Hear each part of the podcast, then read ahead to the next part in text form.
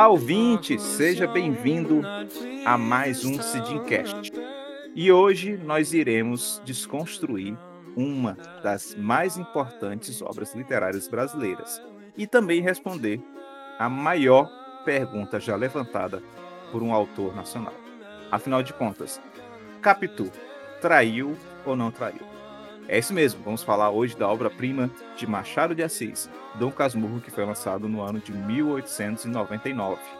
E para me ajudar hoje, nessa nova perspectiva do livro, eu trouxe uma amiga muito especial. Ela já foi minha aluna, mas hoje ela é assistente social, escritora e tem um canal no YouTube. Lá ela desconstrói conceitos de nossa sociedade, traz autoconhecimento e empoderamento. Eu apresento a vocês então Amélia Lobo. Olá, ouvintes! Que prazer estar aqui com vocês. Muito obrigado pelo convite, Sidney, meu professor, que eu tenho um carinho enorme.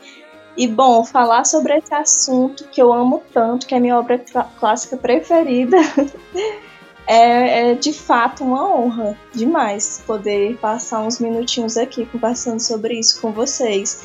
Eu sou assistente social por formação, né? Então, no serviço social, a gente é, aprende muito essa questão da sociologia, das dinâmicas da sociedade e tal.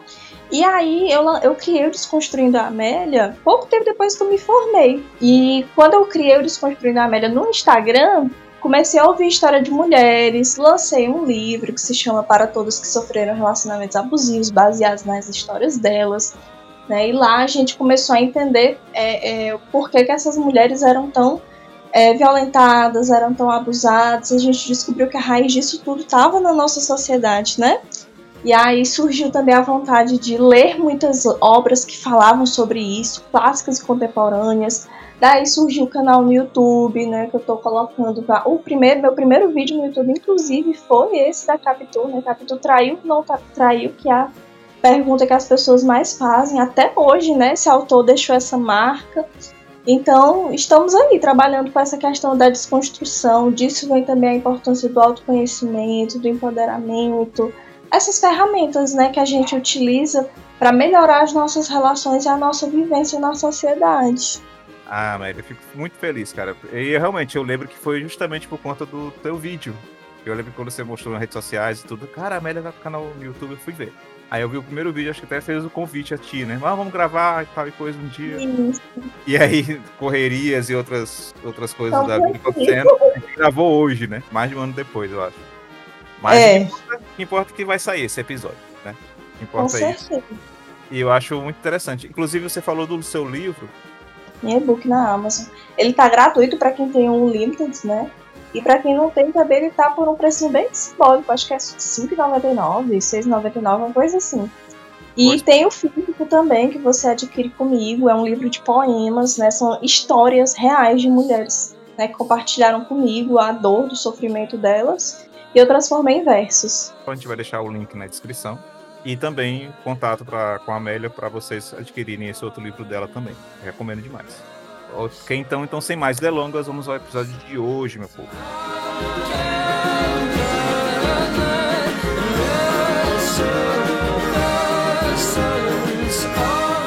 Vamos aqui fazer um, um passeio pela obra em si, né?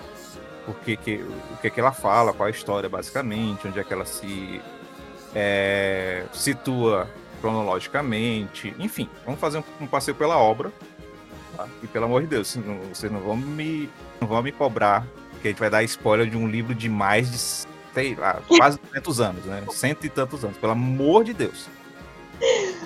Né? Não, não, vai vir com essa besteira pro meu lado, pelo amor de Deus. Então a gente vai falar aqui, a gente vai realmente soltar algumas coisas da história. E até porque, pelo amor de Deus, também, quem não leu o livro, né, deve ter visto alguma adaptação. A gente vai até falar depois, né? Pra série, pra filme, etc. Então, uhum. é uma história extremamente conhecida, extremamente conhecida. A gente só vai comentar aqui e fazer esse contexto histórico. E aí a, a Amélia, através da, da vivência que ela já, já passou pela questão da pesquisa dela, enfim, e do livro que ela escreveu, e a partir também aqui da nossa, do nosso contexto mesmo sociológico, filosófico, literário e, e outras coisas, tá bom? Então, basicamente é o seguinte: a história ali ela se passa por volta do ano de 1857, justamente na cidade do Rio de Janeiro. O narrador da história é justamente o próprio é, personagem título, né? Porque ele é o Dom Casmurro. É interessante, até como ele, ele, ele começa já anunciando, né, como é que ele ganhou esse apelido, né? Que ele, é, na verdade, é um apelido que ele ganha por conta de que ele estava no trem, era no bonde, voltando para casa, já depois de um, de um, dia já cansado e tal, e um rapaz sentou ao lado dele, perto dele, e começou a recitar alguns versos, né? Um, um poeta. E aí ele cansado, parece que disse que até ele só fechou os olhos um pouquinho e tal coisa, o cara não gostou, o rapaz não gostou do que ele, da atitude dele, achou que ele estava debochando do, do, trabalho dele. E aí é, taxou ele, né? Colocou esse apelido nele, né? E ele fala já isso já é, bem adulto, né? Já bem já idoso, para assim dizer e ele passa a comentar a história dele a partir da sua juventude, porque na verdade o nome dele é Bento ou, né, como é chamado carinhosamente, o Bentinho. Aí a ideia, a história dele, basicamente, é, se passa ali no Rio de Janeiro, como já foi dito, e vai ali desde o Engenho Novo, né, onde vai escrever a obra dele, até a rua de Mata Cavalos, tudo junto. Né? É onde passa a infância e aí ele vai e conhece nessa época, a, uma das personagens principais de toda essa história, todo esse contexto, que é a Capitolina, ou também conhecida como Capitu. Tem um meme, não sei se vocês já viram, que fala assim: eu tava procurando a história da Capitu, e aí quando eu me deparei com o título, tinha lá Dom Casmurro. Ou seja, a Capitu ficou tão conhecida que a gente procura a história por ela, né? E essa história ela nunca foi contada na versão dela. Sim, né? é que é, a gente vai falar das adaptações mais tarde, mas um filme muito antigo e a série que é bem conhecida, que é mais recente, elas ganharam o nome da Captura.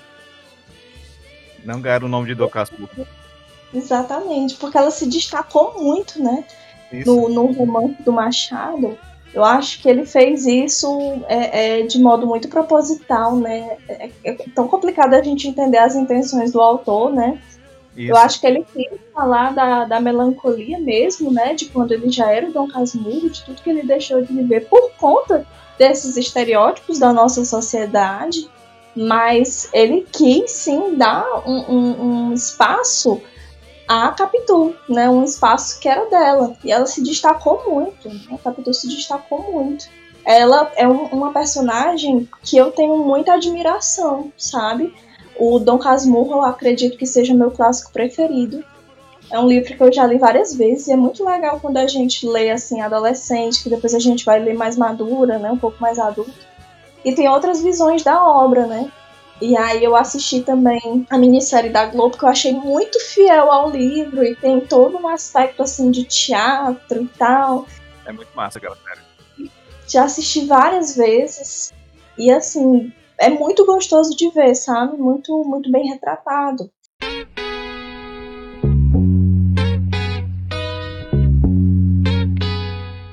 Então, assim, a Capitu, para aquela época, né? E aí a gente vem, a gente faz. Eu gosto sempre de trazer essas comparações com os dias atuais, né? Que já, nós já temos mais de 121 anos que esse livro foi publicado, né? E ele ainda apresenta questões atuais. É, a questão da Capitu é uma delas, né? Ela era a vizinha pobre do, do Bentinho, né? Ela ela era a vizinha que, que não tinha muitas condições. E aí, quando ela ia para casa dele brincar, é, eles, se eles acabaram se apaixonando, né? Só que eles eram adolescentes, né? Ela tinha 14, ele tinha 15. E aí, quando o José Dias descreve ela, ele descreve de um jeito muito assim, aqueles olhos cigano oblíquo e dissimulada. Quem nunca ouviu essa frase, né? E aí eles falavam que ela não aparentava ter a idade que ela tinha. Inclusive na minissérie, quem, a, a personagem que faz ela, né? A atriz que faz ela, a personagem, ela é uma mulher, né? E o Bentinho é um garotinho. E aí a, a Capitu do, do Machado, ela é uma mulher muito tida como muito esperta para a época, né? Uma mulher muito muito sabida, muito danada, né? Tem várias cenas que demonstram isso, né? A cena em que ela tá sozinha com o Bentinho e aí ela começa a escrever o nome dos dois naquele quadro de giz. Isso. E o pai dela chega, que, ele, que ela apaga, né? e risca outra coisa por cima para não dar para perceber o que era que tinha escrito antes. E o Bentinho fica com aquela cara de bobo, de assustado, de meu Deus, como foi que ela conseguiu isso? Como foi que ela conseguiu sair dessa situação? E aí é muito importante a gente considerar o contexto da época, né? Para aquela época de, de 1857, isso era uma aproximação muito grande entre duas criançolas, como a mãe dele chamava, né? E aí ela, ela dizia muito isso, que eles eram duas criançolas e tal, que não tinha nada a ver. Mas a, a prima Justina, o, o, José Dias, eles já percebiam o olhar dela, né? E aí a gente se esbarra com a contradição social que tinha entre eles dois. Então muita gente daquela família podia achar que a Capitu só queria o Mentinho mesmo para subir de vida, né? Pra, pra se dar bem na vida, já que ela era essa menina tão espivitada, né? Ela tinha interesses por trás, não era só um, um, um amor genuíno. E eu acho muito interessante que isso repercute ainda hoje, né? Ainda hoje, é, muitas mulheres são tratadas como capitus, né? A gente não, não pode ser um pouco mais objetiva, um pouco mais direta, que as pessoas já acham que você está sendo muito ousada, é, é, você acaba sendo repreendida por conta de, de suas atitudes, né? Que, que, não são o que a sociedade espera, né? Daquela coisa recatada, bela, né? E do lar que, que é justamente o que o Bentinho quer que ela seja depois que ele se casa com ela, né? Que a gente vai ver isso mais na frente. Pois é, interessante mesmo esse, esse contexto que você trouxe, porque tem muito disso também, que você falou do, da, da mulher ser um pouquinho mais esperta, né? Que uhum. alguns homens. E aí ela é meio que julgada por isso. Nossa, como é que ela conseguiu pensar naquilo, né? Ela é uma mulher, uma uhum. pessoa tão rápido. E da questão do interesse também. Eu, eu, ainda hoje escuto histórias de pessoas que dizem, ah, fulano só tá com. Fulana só tá com Beltrano porque tem interesse. E às vezes o cara nem tem tanta coisa assim. O cara que a mulher tá, tá com ele por causa de interesse e o cara tem o quê? Tem um Celta 2008. Então... É. Tem um salário mínimo na conta. É. Nossa, grande interesse que ela tem. E aí a gente vê também o Bentinho, né? Porque assim, a sociedade descreve, o modo como a sociedade descreve as mulheres, ela também faz essa descrição para os homens, né? E o Bentinho é um menino muito tolo, muito bobo, muito minha mãe. Quando ele vai pro seminário, né? Que era a promessa da. Se mamãe quer que eu vá. Ah, mas se mamãe quer que eu vá. Ele é muito ingênuo para a idade dele né, vindo de uma família muito conservadora. A gente via a mãe ali, a viúva, né, enlutada e tal, e fez a promessa para ele e tal. E aí a gente via muito essa questão do Bentinho ver a mãe dele como uma santa. E é essa a ideia que a gente tem de maternidade até hoje, né? Das mães como uma santa. Né? Porque quando a, a, a mãe dele manda no seminário, a Capitu, a Capitu que gostava muito dela, né? Que ela também tinha um carinho pela Capitu, a Capitu começa a xingar ela, poxa, vai mandar o meu amado pra longe e eu tenho que achar bom uma coisa dessa. A Capitu começa a xingar ela. E aí ele acha que, por, e que isso faz a Capitu uma pessoa desequilibrada. Que a Capitu teve atitude, a Capitu teve vontade própria, coisa que ele não teve, ele só, só sabia fazer o que a mãe mandava. Né? Então o Bentinho ele tinha essa coisa também muito. Ele era muito tolo, muito bobo, muito mandado pela família, porque ele vinha de uma família muito conservadora, né? Ele não sabia dizer não para a mãe, ele não tinha como negar aquilo à mãe, ele vai ao seminário forçado, né? Então, assim, também é uma questão é, é, a se considerar, né? Daquela época, que hoje em dia a gente ainda vê, né? Tipo assim, as nossas as mães podem fazer o que quiserem que elas são consideradas como santas ou algo desse tipo, né? Tem, tem esse lugar muito sagrado na maternidade, como se as mães soubessem que fosse melhor para os filhos e os filhos não pudessem tomar suas decisões. Enquanto que a mulher ela pode ser a louca, a desequilibrada, né? Por não aceitar alguma coisa, por dizer um não. Nossa, Capitu disse um não, ela é louca, ela é desequilibrada. Ele achou aquela atitude assim explosiva da Capitu, né? Que era ele que tinha que reagir daquela forma, de não querer ir pro seminário. Ela reagiu da forma que ele tinha que reagir e ele achou ela louca. E era o que a gente esperava, né? Que ele fizesse, aí ele não faz e ainda acha ela doida. E como você citou agora, é interessante comentar essa questão também do, do drama dele, né? De que a mãe dele fez uma promessa, que é a Capitu que vai descobrir a solução para esse problema. Até isso, ela foi mais esperta. É. ela, a mãe dele diz a promessa mais ou menos assim, né, Amélia? É, eu vou é, dar uma pessoa para ser, né? Uma pessoa que eu vou indicar, que eu vou mandar, vai Isso. ser padre, né? Eu vou mandar pro seminário e essa pessoa vai se tornar padre. Aí ela joga isso tudo para ele, pro Bentinho, essa responsabilidade para ele. Só que ele já tá apaixonado, uhum. na adolescência, é porque ele vai pro seminário, é porque ele já tá apaixonado pela Capitu, ela apaixonada por ele. E até tem lá um, um acontecimento, né, que é entre os dois que gera mais ainda essa questão, essa dúvida dele, que é justamente o primeiro beijo deles dois, né? Isso. É, quando ele vai, ele pede para arrumar o cabelo dela, tal coisa, ele vai lá, escova o cabelo dela com toda delicadeza, com todo carinho, etc. E, tal, e ela vai corresponde com um beijo. É. E aí pronto, aí desperta nele, caramba, eu tô apaixonado por essa mulher, eu tenho que ficar com ela, mas tem esse seminário que eu tenho que ir, agora, etc tal. Ele vai ainda, fica nesse drama inteiro, acho que até o, o, o outro personagem lá, que é o... O amigo dele, né, o Escobar. Não, antes do Escobar tem o, o, agregado da família. O José Dias fazia muito a cabeça do Bentinho e ele criava milhões de paranoias, né? Que fica levando, trazendo notícia, né? Né? Ele falava. Aí o Bentinho ficava cheio de paranoias, imaginando que a Capitu ia se casar com algum vizinho, que fosse aparecer por lá, né? Imaginando que do jeito que ela era esperta, realmente ela ia casar logo, que ela ia querer ter uma casa, né? Querer ser sustentada, como eram as mulheres daquela época. É, justamente, ele já tinha, ele já tinha as minhocas na cabeça dele desde o início, né? Sempre teve, né? Então sempre o que veio depois é só sementezinha que estava nascendo já do que ele já tinha plantado antes, muito antes, que ele ficava no seminário e ficava imaginando ela. Meu Deus, vai chegar um vizinho tal, vai conquistar ela. Vai chegar é. um não sei quem, vem de terra distante, não sei quem vai conquistar ela. Eu vou perder essa mulher, não sei quem, pronto, vai ficar nessa. E quem é a mãe do Bentinho, então, que a gente comentou um pouco mais sobre ela.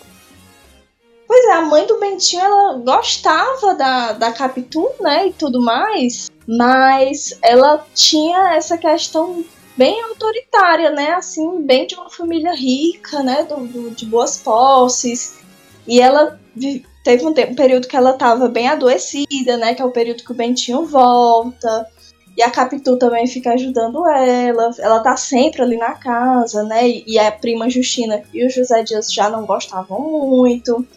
E assim, eu, eu acho ela bem, bem autoritária, né? Com, com as questões com ele. Falta mesmo de diálogo, né? De mãe e filho, que era bem comum daquela época, que ainda hoje a gente vê se reproduzir, né?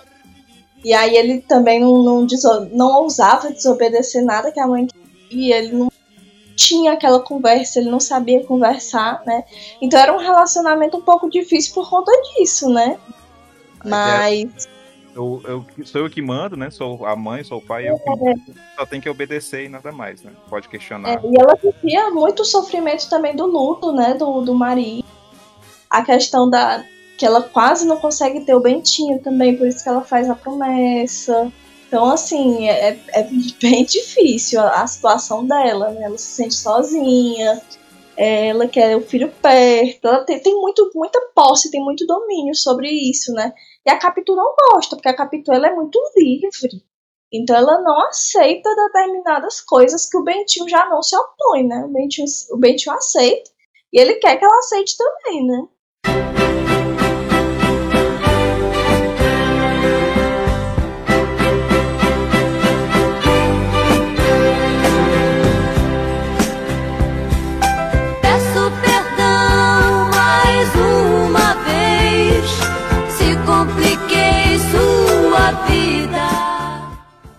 Bentinho vai parar então no seminário. E lá no seminário ele conhece mais um personagem crucial para a história, que é justamente é.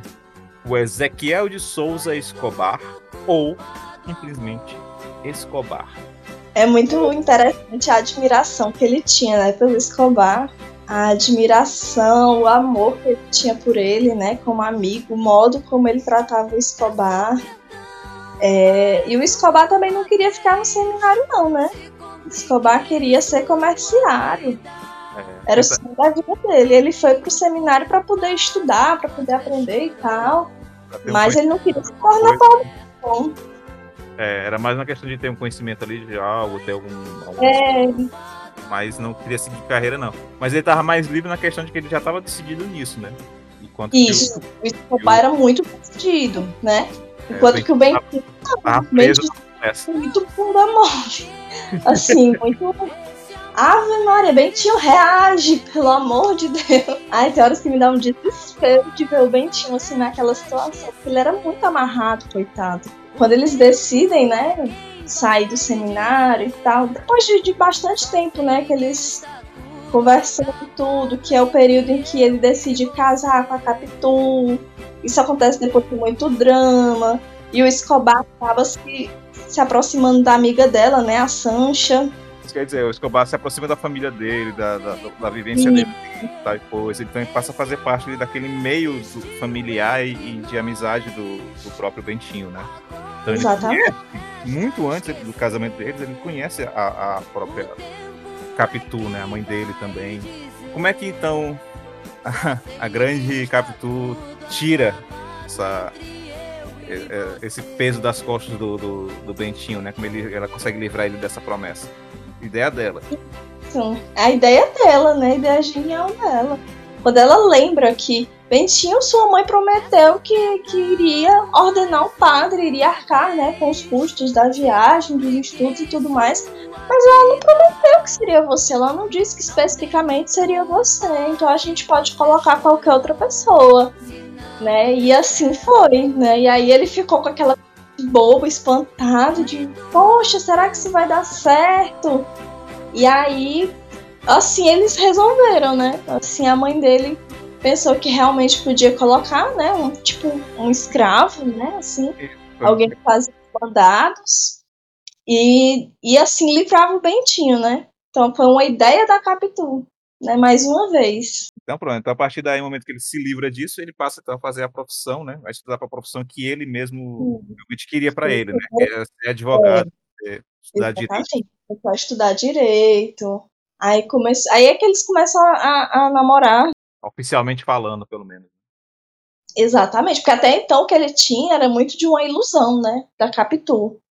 Ele era né? apaixonado, admirado por aquela mulher, mas ele não tinha aquele contato, aquela convivência com ela, né? Então era muito platônico mesmo, no próprio sentido da palavra em si, né? No sentido que ele tinha é...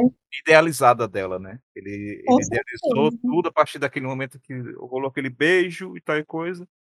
Aí colocou tudo ela no pedestal, naquela ideia, e aí, quando ele casa com ela, que ele vai viver a vida real com ela, né? E aí é uma outra história, aí já começa um outro. E engraçado que até é uma outra parte do livro, né? É, o livro é meio que é. dividido em duas partes, né? Que ele, no começo é todo esse drama da, da, dessa paixão dele, etc.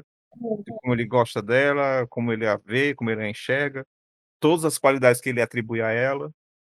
E aí, a partir do momento que eles casam, é que a história tem toda uma, uma reviravolta. Aí se torna meio que um pesadelo. Porque no começo eles são muito felizes os quatro, né? Que é a Capitu com o Bentinho, o Escobar e a Sancha. Eles são muito felizes, eles faziam muitas coisas juntos, né? Eles iam a viagens e tudo mais. Até que. E a Capitu, ela sempre foi uma mulher muito livre, né? Quando o pai teve doente, ela assumiu as despesas da casa, né? Assumiu as contas. Ela, então assim, ela não era o modelo de mulher que o Bentinho queria para ele, né?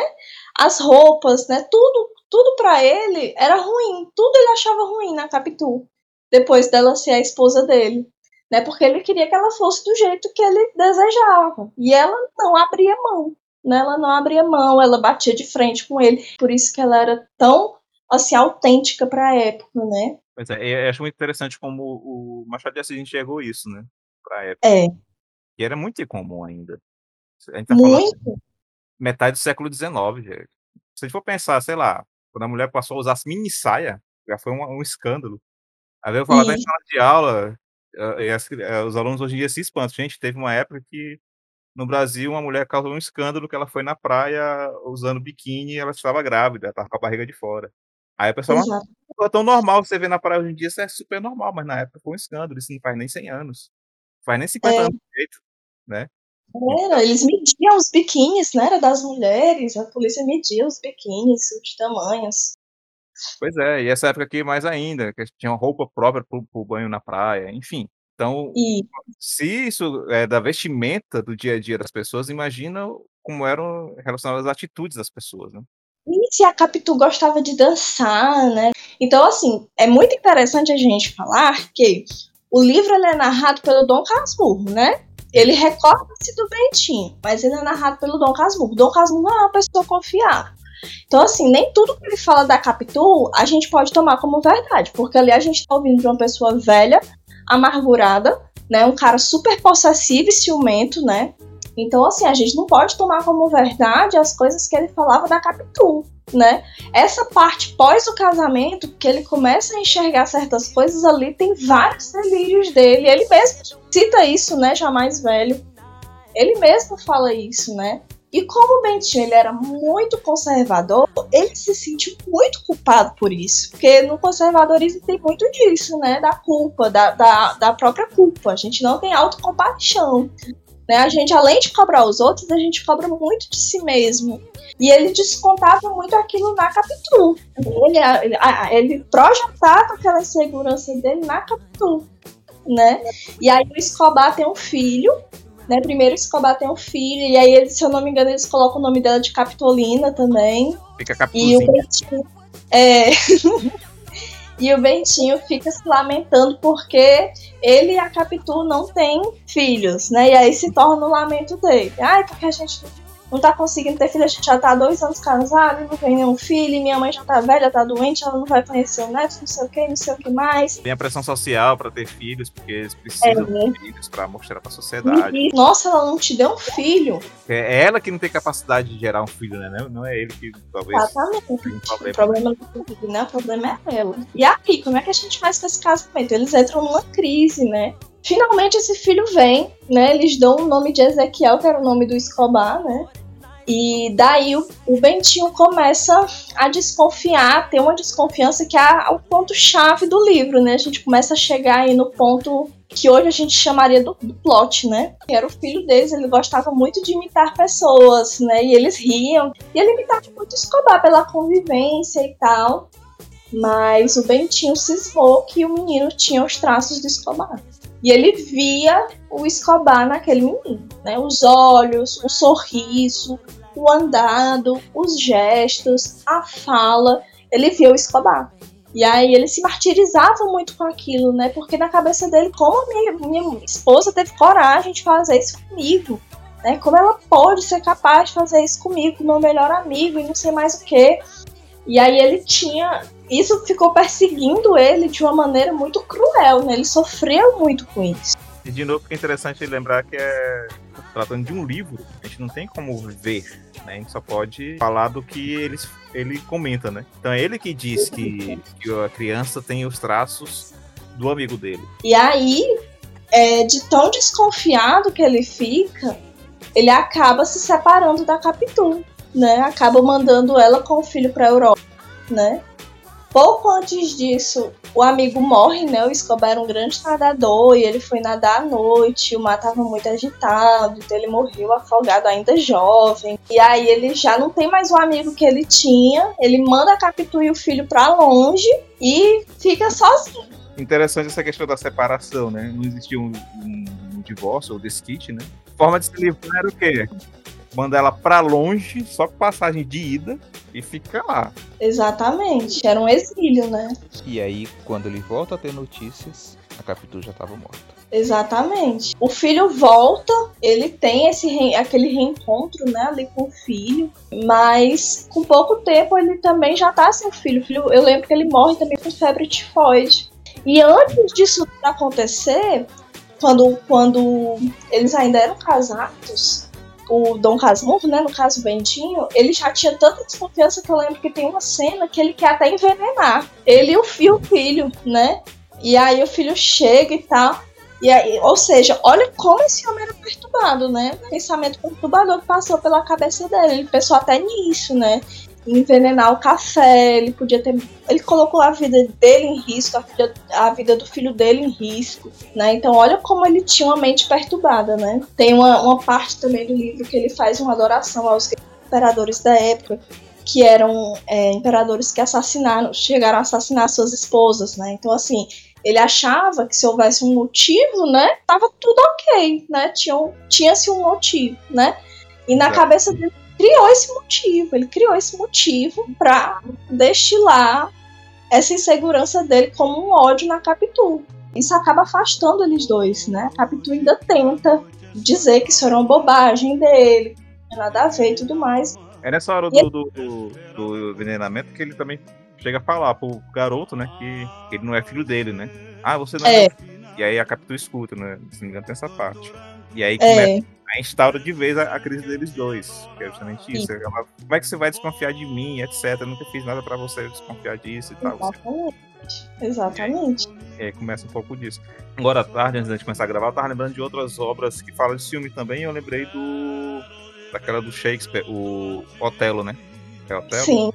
Que, é, Otelo, que ele tem a questão da, da, do filme também. E, de novo, né? Até pegando o contexto da, da que você escreveu também da questão das, dos relacionamentos, relacionamentos abusivos, né? É, ainda muito presente na nossa sociedade, infelizmente, mas acho que houve uma época que foi muito mais é, comum, colocar aqui entre aspas, que quando o cara descobria uma traição ou desconfiava de uma traição, se ele chegasse a matar a mulher, era né, o crime era até chamado de crime passional, né? Porque ah, foi movido por uma paixão.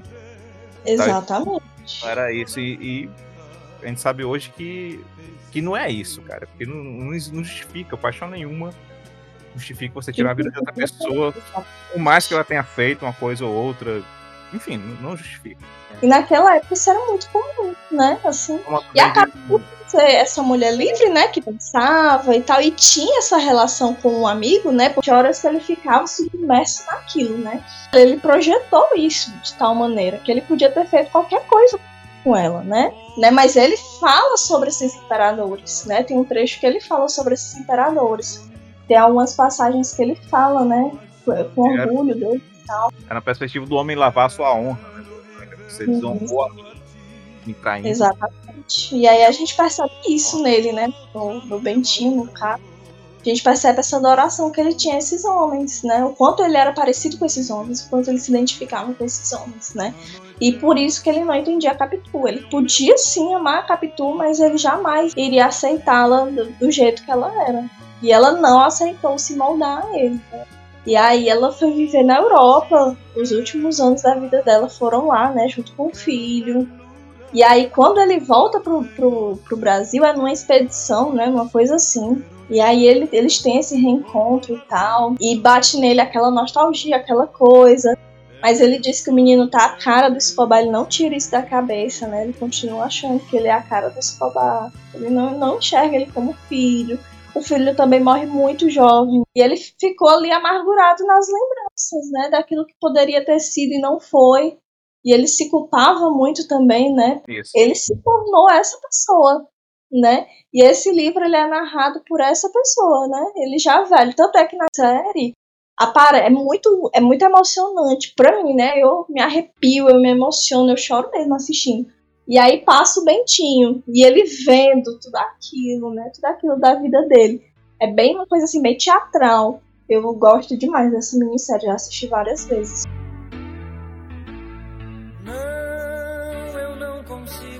Acreditar no que aconteceu. É um sonho meu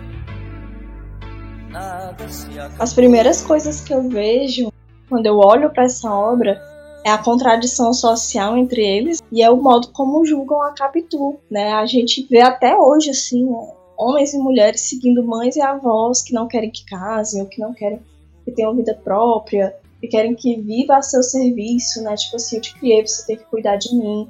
Né? E a gente tem que começar a desconstruir isso, né? De que a gente não tem filho para ser cuidador de idoso, de que a gente não, não pode enxergar, é, ai, meu neto vai ter que cuidar de minha vida inteira e deixar a vida dele de lado, vai ter que fazer o que eu quiser, né? E, e essa questão das mulheres é muito presente ainda hoje. Quando acontece todas as coisas em que o Bentinho estava ali estudando e tudo mais, que ela fica sozinha, né, com o pai doente, o pai era tudo para ela, acaba perdendo o pai e tal.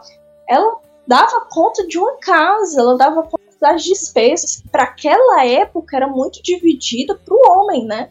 Então hoje nós temos mulheres que fazem isso, né? Que se desdobram aí em mil trabalhos, dão conta de casas, de despesas, de diversas coisas, né? Porque o Machado nunca diz de uma forma transparente. Ele deixou muito pro leitor entender que eu, que eu acho maravilhoso, magnífico no autor. É, deixou muito a casa do leitor, né? Mas estava explícito ali quem era o Bentinho, né? Então, quem É. nós para julgar Capitu tomando em base quem era o Bentinho, né? Quem, quem somos nós? Então, eu acho que para nossa sociedade atual, eu vejo muito isso. Muita gente ainda acha que, que a mulher tem essa coisa da, do interesse, não é uma coisa que vai mudar da noite pro dia. O julgamento das mulheres é uma coisa que precisa ser muito desconstruído, porque a gente julga muito pela aparência, né? Por essas atitudes que ela tinha. E também essa questão da, da maternidade, da mãe do Bentinho, o modo como ele enxergava uma santa, né? As mães não são santas, elas são pessoas magníficas, maravilhosas, mas que não são. Mas elas não estão certas de tudo, né? Então quando a gente começa a quebrar isso, enxergar as nossas mães como mulheres também, quebra-se muita coisa, né? Porque as pessoas às vezes não param pra pensar é que as pessoas podem ser problemáticas e se elas forem mães ou pais, elas vão ser mães ou pais problemáticos também. Exatamente, não muda, não muda com a maternidade. A gente tem que humanizar as mães. Às vezes elas estão numa, numa posição de, de muita santidade, de muita devoção, né? E a gente tem todo esse amor, né, genuíno, muito forte, aquela pureza, aquela coisa tal, aquela relação de querer fazer o bem, a mãe e tudo, mas a gente tem que entender que ela também é uma mulher por trás disso, né? E eu acho que hoje a gente, às vezes, não entende muito disso também. Quando a gente coloca a maternidade assim em pauta, sabe? E, e, e gerou todo o debate hoje em dia mais, né, da maternidade real, né? Por, por exemplo, eu também tenho coisa com um trabalho de uma de um Instagram, é uma uma moça que trabalha com essa questão que é a laqueadura sem filhos, né? Vou até divulgar ela aqui. É uma pessoa muito querida e tal. E ela faz todo esse trabalho. Ela fez laqueadura sem precisar ter filhos. E é uma coisa que existe hoje ainda. É toda essa. Isso até a questão que a mulher, se ela quiser fazer uma laqueadura, ela precisa ter filhos primeiro para poder fazer a laqueadura. Quer dizer, ela não pode decidir por ela mesma se ela, ah, eu não, eu não quero ter filhos. Né? Ainda é uma coisa se a gente vê, nossa, quantos anos se passaram, mas e quantas coisas mudaram, né? Se a gente for parar para pensar, a gente ainda bebe muito dessas referências, né?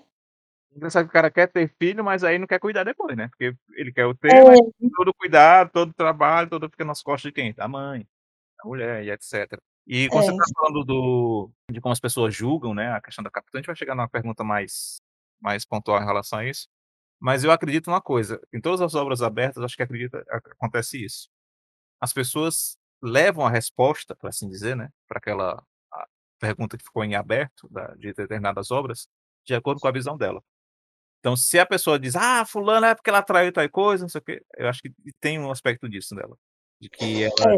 talvez, num relacionamento, ela desconfie muito das pessoas, que ela não consegue é, aceitar como a pessoa é. Enfim, eu acho que tem muito disso que a pessoa leva para a obra o que ela já tem como visão de mundo, né? Da visão dela. Eu tava lembrando justamente agora aqui, tava até pesquisando. Não sei se você lembra, o, o Amélia, mas teve um caso que virou meme há uns anos atrás, que foi até um vídeo que rolou, que foi no. Foi flagrado, né? Um, um cara flagrou a esposa dele indo ao, ao motel com o melhor amigo dele. E aí rolou todo um barraco do cara lá cobrando ela na, na, na frente do motel, querendo agredir os dois, etc. E, todo. e depois desse caso, né? que Foi chamado até. Tava pesquisando aqui, caso Fabiola, né? Ele Uhum. rendeu certos memes na, na rede social, mas teve uns que foram muito pro- problemáticos, que eu lembro bem. Que era um deles, que eu lembro bastante, que eu fiquei assim horrorizado quando eu vi, eu- e as pessoas achando isso engraçado, era um meme do. Que assim, a, a história lá é que a mulher saiu de casa dizendo que iria na manicure, iria fazer as unhas. E aí, na verdade, ela foi se encontrar com esse cara. Beleza, a questão da traição, a gente não vai entrar em discussão se é errado ou não, que é outra coisa. Mas aí ela jogou essa desculpa pra ele, né? E aí um dos memes era justamente isso, o cara, uma foto que era um bilhete, um dinheiro e uma arma. E no bilhete dizia: "Tá aí, amor, pra você fazer as unhas, mas eu não sou o marido da Fabiola". Quer dizer, era uma ameaça à integridade da, da, da pessoa por achar que possa estar sendo traído ou, ou alguma coisa do tipo. Quer dizer, você sabe, Amélia, também, que se fosse o contrário, né, nessa questão aí, se fosse a mulher descobrindo a traição do, do, do- do marido, o cara ia sair como o, o gostosão da história, ia sair como o fodão. Como louco, desequilibrado, né? Claro. É. Pois é. Ele não, ele tá certo, né? E aí a gente vê que um homem que segue é, é, essas coisas, né, por ter visto um meme, uma coisa que viralizou, a gente percebe o quanto essa pessoa é insegura, essa, essa pessoa ela precisa trabalhar o autoconhecimento dela, as questões dela, né? Porque, assim, hoje eu trabalho na saúde mental, cada vez menos a gente vê homens frequentando né, saúde mental, procurando a psiquiatria. E não é por uma questão de não necessitar, é por uma questão de que eles não buscam mesmo ajuda, sabe? Porque a gente vê ainda um pouco as mulheres se tratando da dependência emocional, é, da questão do que elas sofreram né, durante relacionamentos. Elas buscam ajuda, elas tentam se tratar. Né, mas os homens não. Então, assim, se tu tá inseguro com a tua relação, se tu tá inseguro consigo mesmo, né, tu tem que buscar um tratamento, sabe? Tu tem que buscar se abrir mais com as pessoas. Ah, mas os meus amigos, eles, que eles não conhecem. Se eu for falar isso, vai ser motivo de cuidado.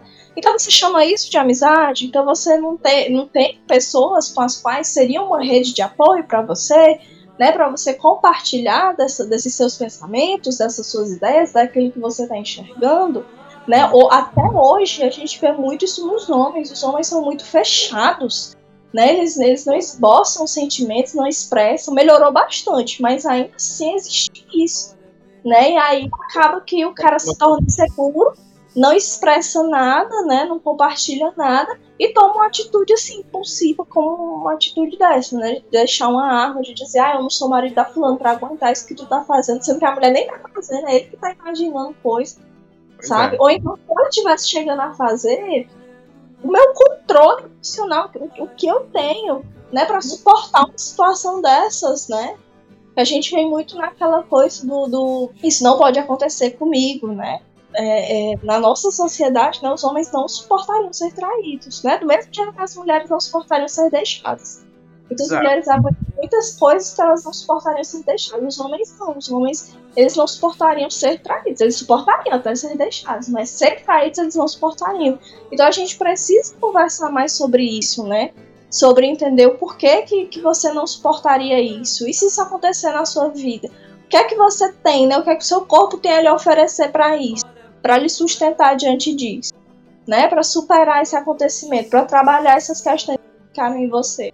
Essas coisas elas precisam ser discutidas, porque são muito problemáticas e muito polêmicas na nossa sociedade. Infelizmente, até hoje, né? Eu vejo muito isso mesmo no, no, no comportamento, né? Eu, no, como representante aqui do, do âmbito masculino da coisa, é muito isso mesmo, infelizmente. A gente vê, o cara, se ele for descoberto que é traído, é, ele é tido como incompetente. Ah, você não soube fazer alguma coisa de, de errado com a sua mulher, você não, né, até na gíria, né, você não deu assistência para sua mulher, aparecer a concorrência.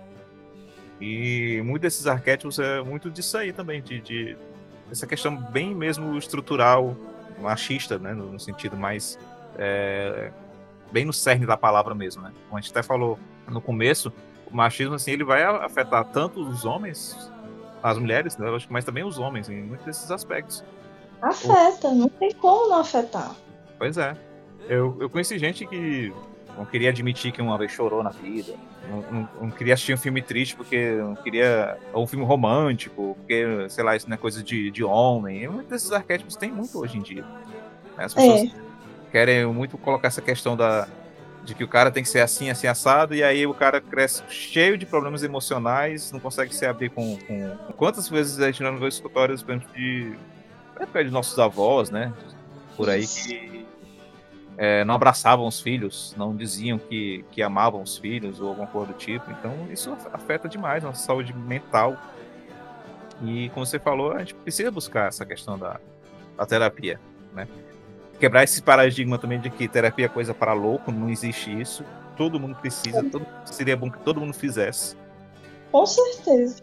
Principalmente para a questão do autoconhecimento, né, de entender melhor quais são as suas questões, quais são os seus problemas, seus pontos fortes, seus pontos fracos, e enfim, é, é super importante. Afinal, a Capitu ter ou não ter traído realmente importa? Era a pergunta que, que, que moveu os leitores, né? Você chega, tem muitos memes, né?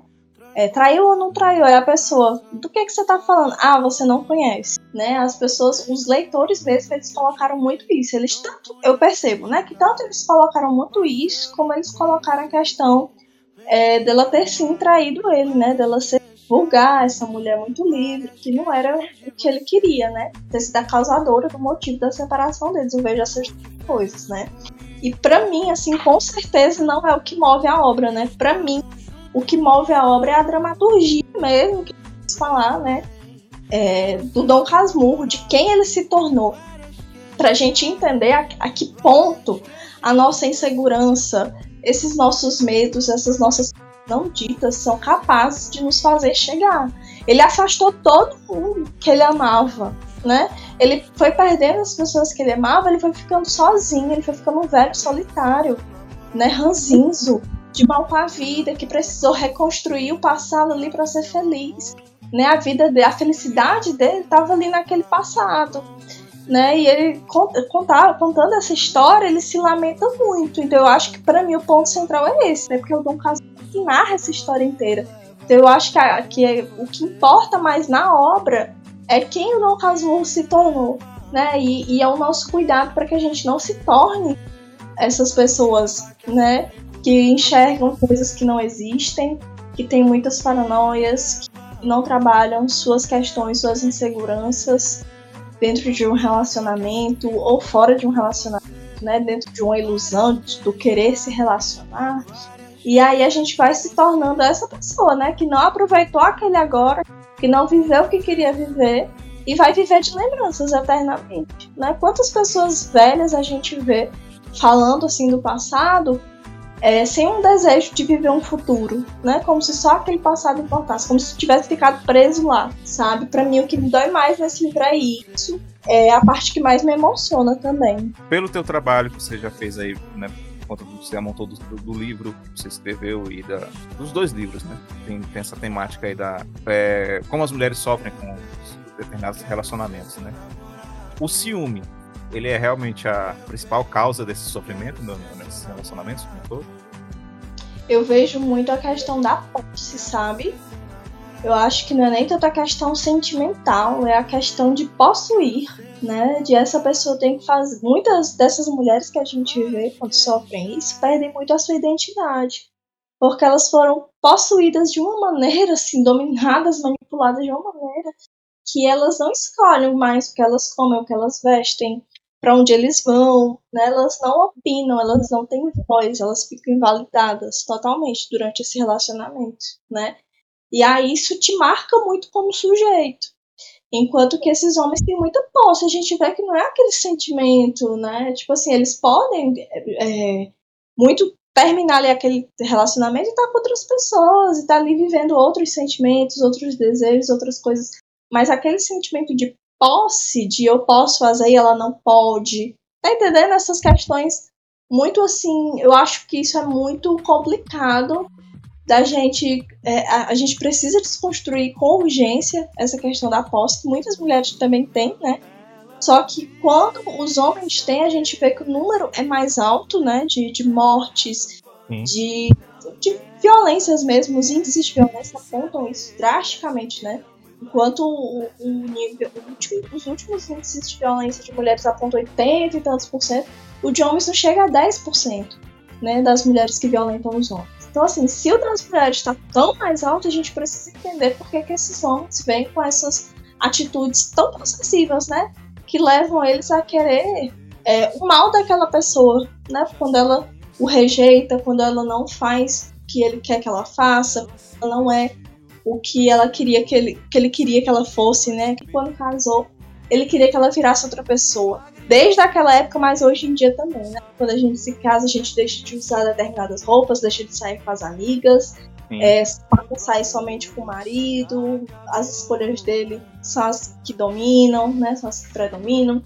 E aí eu acho que vem muito disso, sabe? Dessa questão da posse, né? Então eu acho que tem que parte muito dessa questão mesmo, da posse, da possessividade. Não, não é nem esses sentimentos de amor, de, de, de entrega e tal. É da posse mesmo, como, como se a mulher fosse um objeto, sabe? Tanto que teve um caso mais ou menos recente, né? Um pouco mais recente que da que a gente tá gravando. Foi do cara que, que deixou a, a, a ex-namorada em, em cativeiro, né? Por uns dias e tatuou nela, na testa dela, nas partes íntimas dela, o nome dele, né? Quer dizer, eu coloco o nome no, no livro que eu comprei, eu coloco o nome no meu nome no, no objeto que eu comprei, que eu quero determinar que aquele objeto é meu, aí eu coloco meu nome ali. Né? Não numa, numa pessoa. Isso. E você vê o quanto é simbólico, né? Como ele quer demonstrar que aquilo ali é dele, né? Pois bem, como já foi dito, a gente vai deixar aí na descrição e a gente vai deixar os links para você adquirir o livro da Amélia, né? O, o mais atual você só tem de físico, é Amélia? Isso.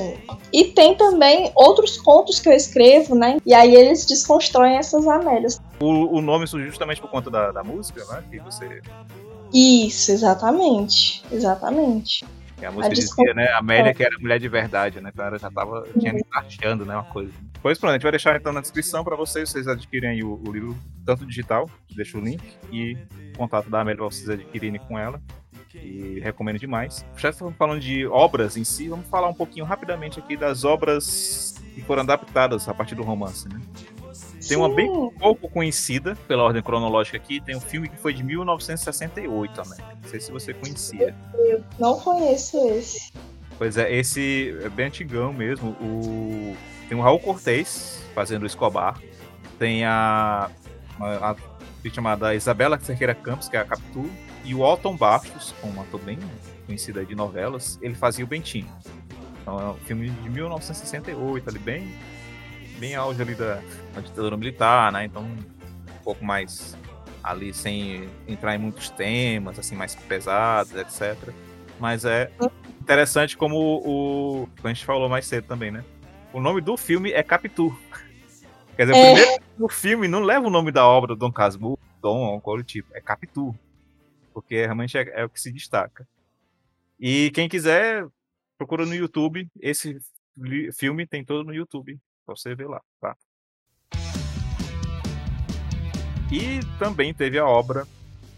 Esse eu não consegui ver online porque estava tendo que comprar, mas quem conseguir, quem quiser, dá uma olhadinha lá, que é o Dom, esse filme de 2003. Ele tem a Maria Fernanda Cândido como a Capitu, e o Marcos Palmeira e o Bruno Gonçalves, se não me engano, o nome do ator. Mas ele é uma adaptação mais contemporânea, né? Que é a história do, do Bento, no caso, ele é um rapaz que ele é filho de pais que são fãs do Machado de Assis. E aí ele ganhou o nome de Bento, né? Em alusão ao personagem. E aí ele ganhou também o apelido de Dom Casmurro na sua, na sua vida. E aí ele fica nessa ideia de que ele vai viver a mesma coisa que o Dom Casmurro do filme, o do livro, né? E aí, hum? uma, uma, amiga dele, que ele, pela qual ele é apaixonado, ele passa a chamar ela, né? Coloca o apelido dela de, de Capitu. Na verdade, ela tem outro nome, mas ele coloca o apelido dela de Capitu. E aí vão rolando coisas semelhantes à obra é, literária nesse filme. O filme é de 2003, inclusive. E acredito que a obra mais conhecida, né, a adaptação mais conhecida, que é a série Capitu, do ano de 2008, que é esse que a Amélia já disse que assistiu diversas vezes. Eu achei muito boa. Achei muito interessante. Eles fazem né, a construção ali dele no, no trem, no metrô, né? Ele querendo não ouvir aqueles poemas, aquelas coisas doces, né? Românticas, bonitas. Então, assim, é, como eu já falei, é bem teatral, tem essa pegada bem teatral, que é uma coisa que a gente não é muito acostumado na nossa cultura, né? A gente é mais acostumado com aquela coisa cinematográfica. Então, essa peça, ela, essa minissérie, ela traz mais essa ideia de dramaturgia mesmo, né? As emoções que se passam, né? Ah, o elenco é maravilhoso. O Bentinho também, o ator que faz também é era um ator que atuava muito naquela época, estava bem jovenzinho. Assim, parecia mesmo um menino de 15 anos. A Capitu é, é, já era bem uma, uma mulher bem mais madura, né? Porque no livro ele dizia que ela aparentava ter mais que 14 anos, né? Então, assim, ele, ele faz. Ele é muito fiel ao livro. Eu recomendo demais. para quem quer assistir, se emocionar, ela é maravilhosa. O, os outros dois eu ainda vou procurar. É, eu fiquei sabendo da série que, que ganhou aquele ar por conta do, do, é, do orçamento que foi dado para a produção da série. Não foi tanto quanto eles imaginavam. Eles estavam querendo fazer mesmo as mulas, né? E aí... Eles acabaram com um cenário bem limitado, né? Pois é. Aí eles, aí eles tiveram a ideia de alugar esse galpão. E aí, tipo, 90% da série é, é gravada nesse galpão. Aí eles colocaram a parte bem cenográfica mesmo, né? Você tá vendo ali uma, uma, uma peça de teatro sendo passada na televisão.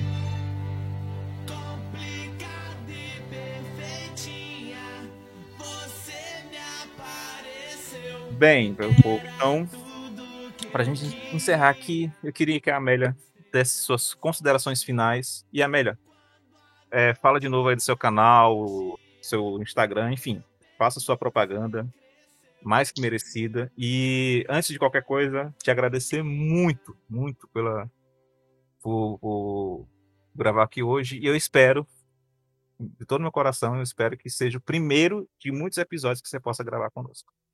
Com certeza, eu adorei, adorei esse bate-papo, adorei, né? O convite de falar dessa obra tão grandiosa, dessa obra tão maravilhosa, é, de falar sobre coisas tão importantes, né, para nossa sociedade, contribuições, né?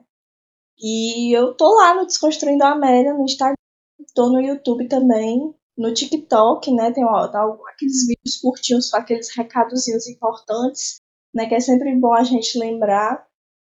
É, tem os meus livros publicados na Amazon, né, todos, todos eles têm alguns aspectos, né, a gente fala muito sobre desconstrução, sobre racismo, preconceito, discriminação, é, a questão das mulheres também serem muito discriminadas ainda hoje, por conta de certas atitudes, por conta de certas coisas, questões de relacionamentos.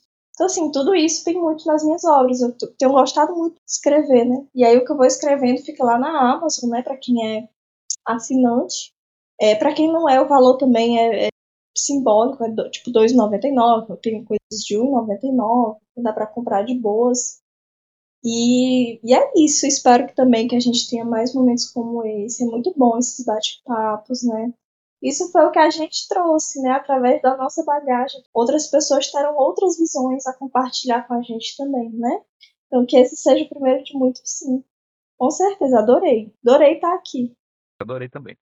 Então, para você que está em casa, lembra de ir lá no Spotify e dar cinco estrelas para a gente. Isso nos ajuda muito a ganhar mais visibilidade dentro da plataforma do Spotify. E divulga a gente, né, entre seus amigos, aí que estejam a, a fim de falar sobre esse tema, de ouvir sobre esse tema, você quer comentar sobre essa obra com alguém, tal, etc. E também manda comentários lá no nosso post lá no Instagram, tá certo? Lembrando que o nosso Instagram é o Sidincast, né? E o Sidincast se escreve S-I-D-I-M-C-A-S-T, ok? Então aguardo vocês lá e também vão lá, se inscrevam no canal da, da Amélia, sigam ela no Instagram. Pois então, meu povo, temos então um programa Agradeço de novo mais uma vez a, a presença da Amélia. E agradeço a vocês que nos escutaram até agora. E então a gente se vê então no próximo episódio. E queria então dar tchau a todos vocês. Dá tchau aí, Amélia. Tchau, um beijo, um abraço. Até a próxima. Hello. Até a próxima. Todas mis mañanas amanecen arropadas con tu atardecer. Tú te duermes en mi hoy, yo despierto en tu ayer. Cuando tengo que bajar, te dan ganas de subir.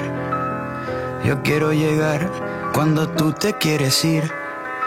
Todos los descubrimientos tienen muchas ganas de encontrarte. Hasta las estrellas usan telescopios para buscarte. Dentro de los accidentes imprevistos y las posibilidades, eventualidades, choques estelares, la casualidad de poder vernos se escapa. Somos diferentes cielos en un mismo mapa. Échale sal al café, no está mal ir a probar. Tenemos la misma sed con distinto paladar. Y tú, aquí, y yo, allá,